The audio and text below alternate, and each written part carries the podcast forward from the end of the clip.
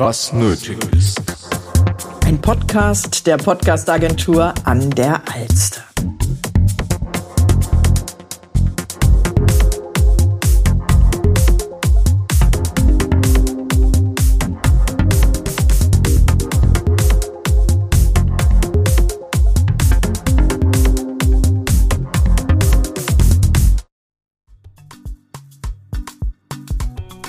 Ideales Team ist aus meiner Sicht sehr unterschiedlich aufgestellt, von den fachlichen und auch von den persönlichen Kompetenzen.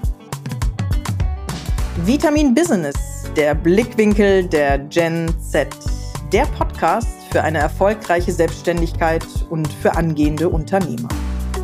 Hier werden die Themen Vitamin B, also die Relevanz des Netzwerkens, aber auch Themen des Unternehmensaufbaus und aktuelle Business-Trends vereint.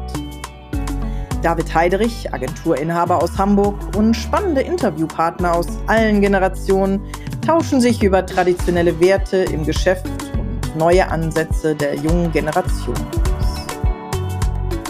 Diese Folge widmet sich dem Thema Personal und Recruiting. Als Gast habe ich für dieses Thema Regina Volz von der Volz Personalberatung eingeladen. Viel Spaß beim Reinhören.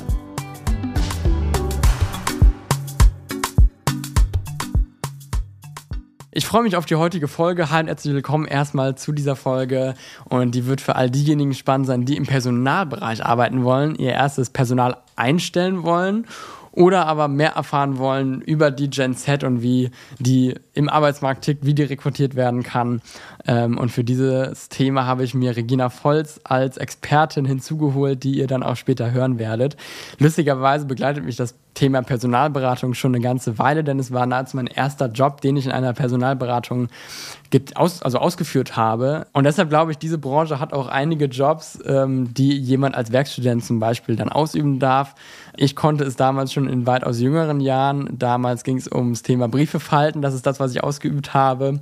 Und ähm, da wurden tatsächlich dann die Kandidaten teilweise mit Briefen angeschrieben und es lief in der Branche auch sehr gut. Und da war ich in etwa ein Jahr, durfte da Erfahrung sammeln und daraufhin dann auf selbstständiger Basis bei einer anderen Personalberatung, die dann in einer anderen Branche tätig war.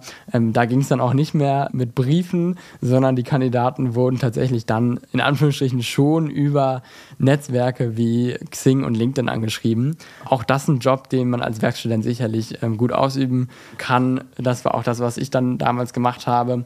Und ähm, es war spannend zu sehen, weil bei der einen Personalberatung gab es eher zu viele Kandidaten als Auftraggeber und bei der anderen Personalberatung ähm, waren Auftraggeber en masse sozusagen da und es ähm, mangelte eher an den Kandidaten. Das heißt, war ja auch der Grund, weshalb jemand eine Personalberatung dann engagiert hat. Und der Job der Personalberatung, und wir werden ja heute auch eine Gründerin ähm, einer Personalberater, äh, eine, eines Personalberatungsunternehmens hören, ist ja einfach schlichtweg für den Auftraggeber, also eine Firma, die richtigen Menschen zu finden für die Positionen, die gesucht werden, wo einfach Personal gesucht wird. Und ganz besonders interessiert mich natürlich jetzt, wie tickt die Gen Z auf dem Arbeitsmarkt, ähm, wie wird diese rekrutiert und deshalb möchte ich auch starten mit ein paar Eigenschaften der Gen Z, die quasi mit eine Rolle spielen, wenn man sie rekrutieren möchte. Und zwar das eine ist das Thema Work-Life-Balance. Die Gen Z achtet da sehr drauf, dass es ähm, eine gewisse Trennung gibt zwischen Privatleben und Beruf. Es darf also wirklich ein regulärer 9-to-5-Job sein, wenn nach dem 9-to-5-Job dann auch wirklich irgendwie äh, Freizeit angesagt ist. Das heißt nicht das, Durchgehen, das, das durchgängige Arbeiten und das Leben, um zu arbeiten, wie es vielleicht von den Boomern bekannt ist, ähm, steht bei der Gen Z im Vordergrund, sondern eher das Arbeiten, um zu leben. Das heißt, so ein 9-to-5-Job wird tatsächlich dann gerne bevorzugt, wenn es aber auch im Gegenzug sozusagen ganz viel Freizeit gibt und zwar dann quasi von 5 to 9 ähm, ist ja dann alles, alles Zeit für Freizeit. Und ähm, so ist es so, dass etwa 60 Prozent der Jugendlichen aus der Gen Z auch eine Familie gründen wollen und deshalb eben ähm, die geregelten Arbeitszeiten und, und so eine ähm, gesunde Trennung total wichtig ähm, finden. Und das nächste, was die Gen Z ausmacht, was dann eben auch den Arbeitsmarkt betrifft, ist das Thema Technologie. Die Gen Zler sind ja quasi von klein auf, beziehungsweise dann ab einem Grundschulalter gewohnt, dass es soziale Netzwerke gibt, beziehungsweise damals noch nicht unbedingt soziale Netzwerke, sondern eben die Geräte dafür, auf denen dann eben später auch soziale Netzwerke gang und gäbe waren und eben viel genutzt wurden von der Gen Z. Und ähm, von daher ist es so, dass 50 Prozent der Jugendliche sich ohne Smartphone zum Beispiel von der Welt abgekapselt fühlen. Und äh, deshalb ist es eben auch wichtig, dass bei den Jobs das Smartphone schon auch eine gewisse Rolle spielt, zumindest verwendet werden darf, ähm, es da nicht ganz strikte Regeln gibt oder eben auch der Job in irgendeiner ähm, Form mit dem Handy ausgeübt wird. Ähm, sei es eben, dass man parallel auf Social Media was festhält, für das Unternehmen Marketing macht oder so. Genau, also das heißt, äh, jegliches Unternehmen, was da äh, noch nicht auf dem neuesten Stand ist, was Technologie anbelangt, wird es auch schwieriger haben, dann Menschen aus der Gen Z zu rekrutieren. Ja, das nächste ist, dass die Gen Z zielorientiert ist und eben ganz bestimmte Ziele verfolgt und sei es eben in der Position äh, hochzukommen, also wirklich klassisch Karriere zu machen oder eben auch ähm, ein gewisses Gehalt anstrebt. Das heißt, aus meiner Sicht auch kann ich das bestätigen, dass das Gehalt auf jeden Fall eine Rolle spielt, dass die also klar vor Augen haben, ähm, was möchten sie verdienen, ähm, wohin möchten sie von, von der Position her kommen und sich dann eben auch ungern auf lange Zeit ähm, zufrieden geben. Das heißt, der Wille zu wechseln kann tatsächlich sehr, sehr schnell aufkommen, wenn die Person nicht zufrieden ist im, im Job. Das heißt, man muss schon gucken, wie man die Gen Z im Unternehmen hält. Das heißt, Mitarbeiterbindung wird hier, glaube ich, nochmal größer geschrieben, als es bei vorherigen Generationen der Fall war. Da musste man sich als, als Unternehmen nicht so Sorgen machen, ähm, dass die Leute schnell abspringen. Das ist jetzt mit den Gen Z-Lern tatsächlich was ganz anderes. Ja, und warum ist es so, dass Mitarbeiterbindung tatsächlich nochmal ein Stück weit schwieriger sein wird mit der Gen Z? Na, deshalb, weil die meisten Recruiter oder die meisten Unternehmen eben darauf setzen, auch über Social Media Kanäle, und zwar diesmal dann nicht wie LinkedIn und Xing sicherlich auch, aber eben auch über diese Kanäle hinaus dann auf Plattformen wie TikTok und Instagram tatsächlich ähm, ja, Recruiting zu betreiben, vom Unternehmen überzeugen und ähm, somit eben den Zettler ans Boot holen und ähm, eben auch von anderen Firmen vielleicht ähm, abwerben. Und deshalb ist das auch, wenn es ums Thema Recruiting geht, ganz wichtig, dass eben ein Unternehmen auch darauf setzt, über diese Social-Media-Kanäle tatsächlich für die eigene Firma Werbung zu machen, Recruiting zu betreiben, Branding zu betreiben und das führt mich jetzt auch schon zur Vorstellung des heutigen Gastes, ähm, Regina Volz, als die Expertin für eben Recruiting als Personalberaterin. Und dabei muss ich sagen, ist das Thema für mich ja so ein bisschen ein zweiseitiges Wert, weil auf der einen Seite denke ich, naja, das Geld, was letztlich dann auch die Personalberatung erhält bei erfolgreicher Vermittlung, wäre es nicht besser dort eingesetzt, wo man langfristiges Branding zum Beispiel über diese Social-Media-Kanäle betreiben kann und darüber auch einfach ohne Geld an den Personalberater ausgeben zu müssen, zu rekrutieren. Das heißt, ich glaube, man kann nicht nur auf eine Personalberatung setzen, sondern sollte mindestens zusätzlich zur Personalberatung auch auf das Thema Employer Branding dann eben setzen, grundsätzliches Auftreten auf den Social Media Kanälen und auf der anderen Seite, das ist jetzt quasi die, die zweite Seite des Schwertes, reicht es zum Teil auch einfach nicht aus bei manchen Unternehmen, dass sie Branding betreiben, beziehungsweise dass sie auf Social Media aktiv sind, wenn sie nicht schon vorher einen gewissen Namen mitbringen oder wenn es um, um Stellen geht, die einfach so gefragt sind, dass da nur eine Personalberatung richtig weiß, wie man herangeht. Und von daher gibt es, glaube ich, schon auch genügend äh, Jobs, wo eine Personalberatung dann genau der richtige Ansprechpartner ist. Heute ist es auch mein Ansprechpartner. Sie ist seit elf Jahren Inhaberin der Volz Personalberatung und die betreiben wiederum Recruiting für Mittelständler. Ich habe Regina Volz gefragt, was sie am Thema Recruiting so sehr begeistert. Zunächst einmal bin ich ein sehr erfolgsorientierter Mensch und ähm, wenn ich in meinem Unternehmen Erfolg haben möchte, brauche ich die richtigen Menschen. Ne? Und das Schlimmste, was passieren kann, wenn die richtigen Menschen nicht bei mir, sondern bei der Konkurrenz arbeiten. Und äh, um die richtigen Menschen zu finden, muss ich mich natürlich auch entsprechend äh, präsentieren. Um die Besten zu haben, muss ich natürlich auch sehr gut sein, weil die Besten arbeiten auch nur bei den Besten. Und ähm, das fand ich halt so spannend. Also erstmal mit Menschen ähm, herauszufinden, was ihre Stärken, was ihre Potenziale sind, mit Unternehmern herauszufinden, wen sie eigentlich wirklich suchen. Das fand ich schon einmal total spannend und das war ja erst der erste Input von der Expertin dieser Folge. Und die zweite Frage, die ich an Regina Volz gestellt habe, ist, welchen Fehler die meisten Unternehmen vielleicht im Recruiting machen. Was ist quasi der Anfangsfehler wie kann es von vornherein vermieden werden? In der Regel stellt man die Leute ein, die man selber nett findet, die man selber gut findet oder die einem auch selber entsprechen. Und das ist genau das Falsche. Aus meiner Sicht muss ein Team intern heterogen und nach außen homogen sein. Und äh, weil du eben sagtest, so nett und so, ähm, nein, also das, da bin ich anderer Meinung. Ein Team muss gut funktionieren, ein Team muss Hand in Hand arbeiten, ein Team muss einen guten Team-Spirit haben. Ein ideales Team ist aus meiner Sicht sehr unterschiedlich aufgestellt. Von den fachlichen und auch von den persönlichen Kompetenzen. Ja, hier muss ich ja absolut zustimmen und das erlebe ich auch, habe ich auch selber jetzt schon die Erfahrung machen dürfen. Es ist ja so, also man umgibt sich gerne mit den Menschen, die ähnlich sind, mit denen man auf einer Wellenlänge ist, wo man wenig Konfliktpunkte hat, aber genau diese Konfliktpunkte sind vielleicht gerade wichtig, solange es quasi nicht ausartet und dadurch, dass sowieso jeder so seinen eigenen Bereich dann im Unternehmen hat und da so die eigenen Erfahrungen mitbringt, ist es ja gerade das Wertvolle, dass man die verschiedenen Perspektiven dann hat. Und das auf alles bezogen. Also eben das eine ist das Geschlechtliche, das andere ist das Alter, also die verschiedenen Generationen. Das nächste sind dann eben die Erfahrungen, die die Person mitbringt. Vielleicht auch die Kultur und die Sprache und so. Das heißt, da tatsächlich ein heterogenes Team zu haben, ist absolut wichtig. Finde ich, finde ich toll, dass Regina das gesagt hat. Nun trieb mich die Frage um, in welchem Fall kommen die Unternehmen denn auf Sie als Personalberaterin zu? Die meisten Unternehmen haben dann auch schon mal selber versucht, die Leute zu finden, aber festgestellt, dass sie die nicht finden, weil die Besten bewerben sich ja nicht auf Stellenanzeigen. Na, also ähm, ich sag mal, die Besten wollen gefunden werden. Und wenn du richtig gut bist, dann kriegst du ein bis zweimal die Woche irgendwelche Anfragen von so Menschen wie uns, von Headhuntern oder von Unternehmen und kannst dich dann entscheiden, wo du hingehst. Und ähm, es ist ganz, ganz selten, ich will es nicht ausschließen, aber es ist eher selten, dass äh, Menschen Menschen, richtig gute Menschen sich bewerben müssen und wirklich in den Stellenanzeigen suchen und so weiter. Und das stellen die Firmen dann auch schon fest.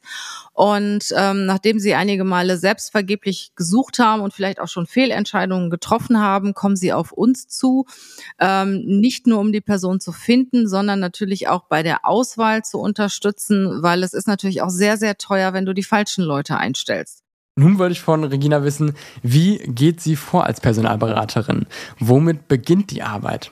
Bevor wir erstmal anfangen zu arbeiten, schauen wir uns das Unternehmen genau an, schauen wir uns die Werte des Unternehmens genau an, ähm, versuchen wir erstmal herauszufinden mit dem Entscheider, mit dem Unternehmer, wen er wirklich sucht, weil das ist oft nicht die Person, die er denkt, dass er sucht. Und ähm, dann gehen wir los. Und je besser wir ein Unternehmen kennen, desto ähm, besser und eher finden wir natürlich auch die passenden Leute dafür. Wow, da steckt Hand und Fuß hinter, würde ich mal sagen. Und das ist natürlich auch super für die Kundenbindung, für die Personalberatung. Das heißt, ähm, auch die Volkspersonalberatung darf da schon Kunden als jahrelange Kunden aufzählen, die einfach immer wieder kommen, wenn eben Bedarf ist. Und ähm, ich würde sagen, jetzt wissen wir gemeinsam auch weshalb, weil der Ansatz, wie Sie an das Thema rangehen, klingt für mich total ganzheitlich. Aber weshalb wechseln denn jetzt Menschen das Unternehmen? Welche Fische beißen sozusagen an bei der Angel des Personalberaters?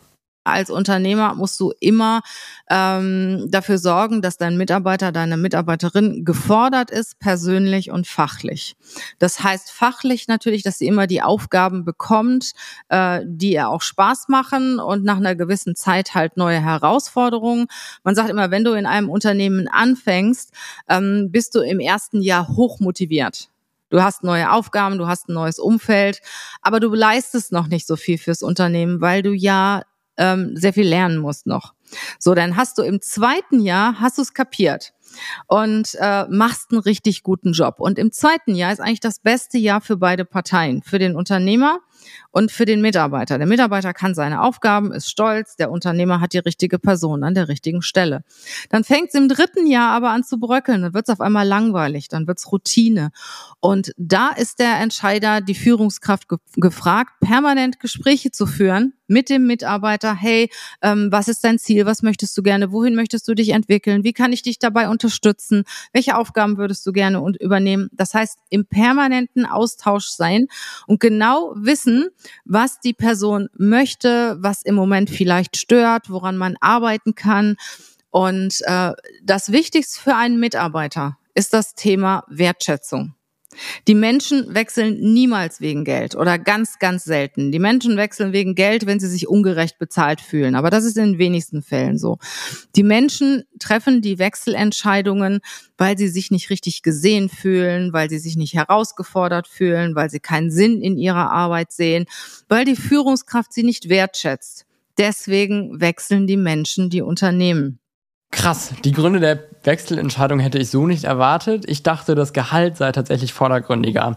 Und Regina hat dann auch gesagt, na gut, das Gehalt wird meistens ähm, ein Tick äh, höher sein als beim vorherigen Arbeitgeber. Das heißt, ähm, wenn es wirklich niedriger wäre, würden diese Personen nicht unbedingt wechseln. Aber tatsächlich die wirklichen Gründe der Entscheidung dann zu wechseln äh, liegen ganz woanders und nicht vordergründig beim Gehalt. Und das hat mich erstaunt. Der Blickwinkel der Gen Z. Wie erreicht ein Unternehmen zur jetzigen Zeit die Gen Z richtig? Was natürlich auch viele Unternehmen jetzt machen, ist über Social Media. Ne, Social Media äh, rekrutieren, das heißt durch die Sichtbarkeit. Äh, so, so ein Unternehmen wie Google kriegt hundert, Hunderttausende von Bewerbungen pro Jahr. Ne? Also einfach, weil die Leute alle da arbeiten wollen, weil sie sichtbar sind.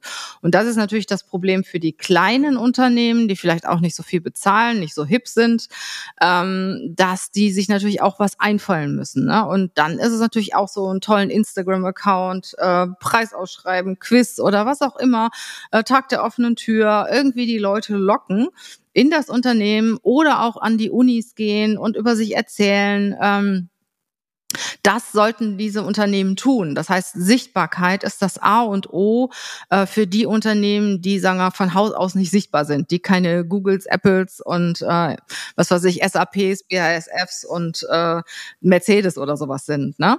Ähm, die brauchen das nicht. Ich meine, die machen auch Promotion, möchten natürlich auch die Leute anwerben, aber ich sage mal, das größere Problem haben die Kleinen. Ich sag mal, so ein, so ein Mittelständler mit 50 Leuten, der irgendwo im Sauerland sitzt oder auf der Schwäbischen Alb oder sonst wo. Da will keiner hin. Business Insights.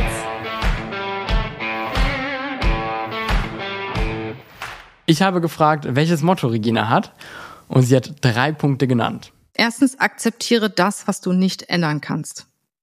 Das heißt, trauer nicht irgend, irgendwas nach, was du nicht ändern kannst, was passiert ist, sondern überleg dir genau, was mache ich jetzt? Das ist die Situation was mache ich jetzt? Zum Beispiel, du hast deinen Job verloren oder du hast Geld verloren oder was. Dann bringt es überhaupt nichts, wenn du lange in der Hölle verharrst, sondern nimm deine Beine in die Hand und sorg dafür, dass du schnell wieder rauskommst und überleg dir, das ist der Status quo und was mache ich jetzt? Also, ähm, akzeptiere das, was du nicht ändern kannst. Das zweite ist, schneide das ab, was dich hindert.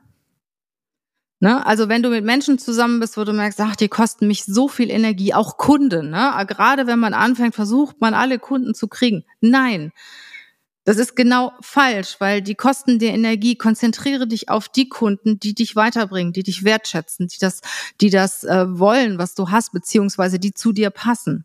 Also auch im Freundeskreis, im Umfeld. Äh, schneide das ab, was dich hindert, was dir Energie kostet. Und das Dritte ist, kämpfe für deine Träume und Visionen. Äh, setze da deine Energie ein und kämpfe für deine Träume und Visionen. Und nach diesem Motto lebe ich eigentlich schon sehr, sehr lange und das hilft mir auch immer wieder, je nach Lebenssituation. Ja, ich hatte parallel mitgeschrieben, fand es total gut, dass sie ihr Motto noch geteilt hat. Und ich glaube wirklich auch, wie sie selber gesagt hat, dass diese drei Punkte, wenn man sie sich äh, vor Augen führt, in, in jeglicher Situation sozusagen einem helfen können. Und ich hoffe, euch hat diese gesamte Folge ein Stück weit geholfen, ein Stück weit inspiriert und freue mich da über euer Feedback. Möchte euch also jetzt schon entlassen und freue mich, wenn ihr bei der nächsten Folge dabei seid. Bis dahin.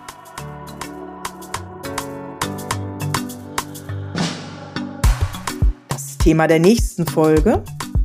Marketing und Agenturdienstleistungen in dieser Branche. Dieser Podcast wurde produziert von der Podcastagentur an der Alp.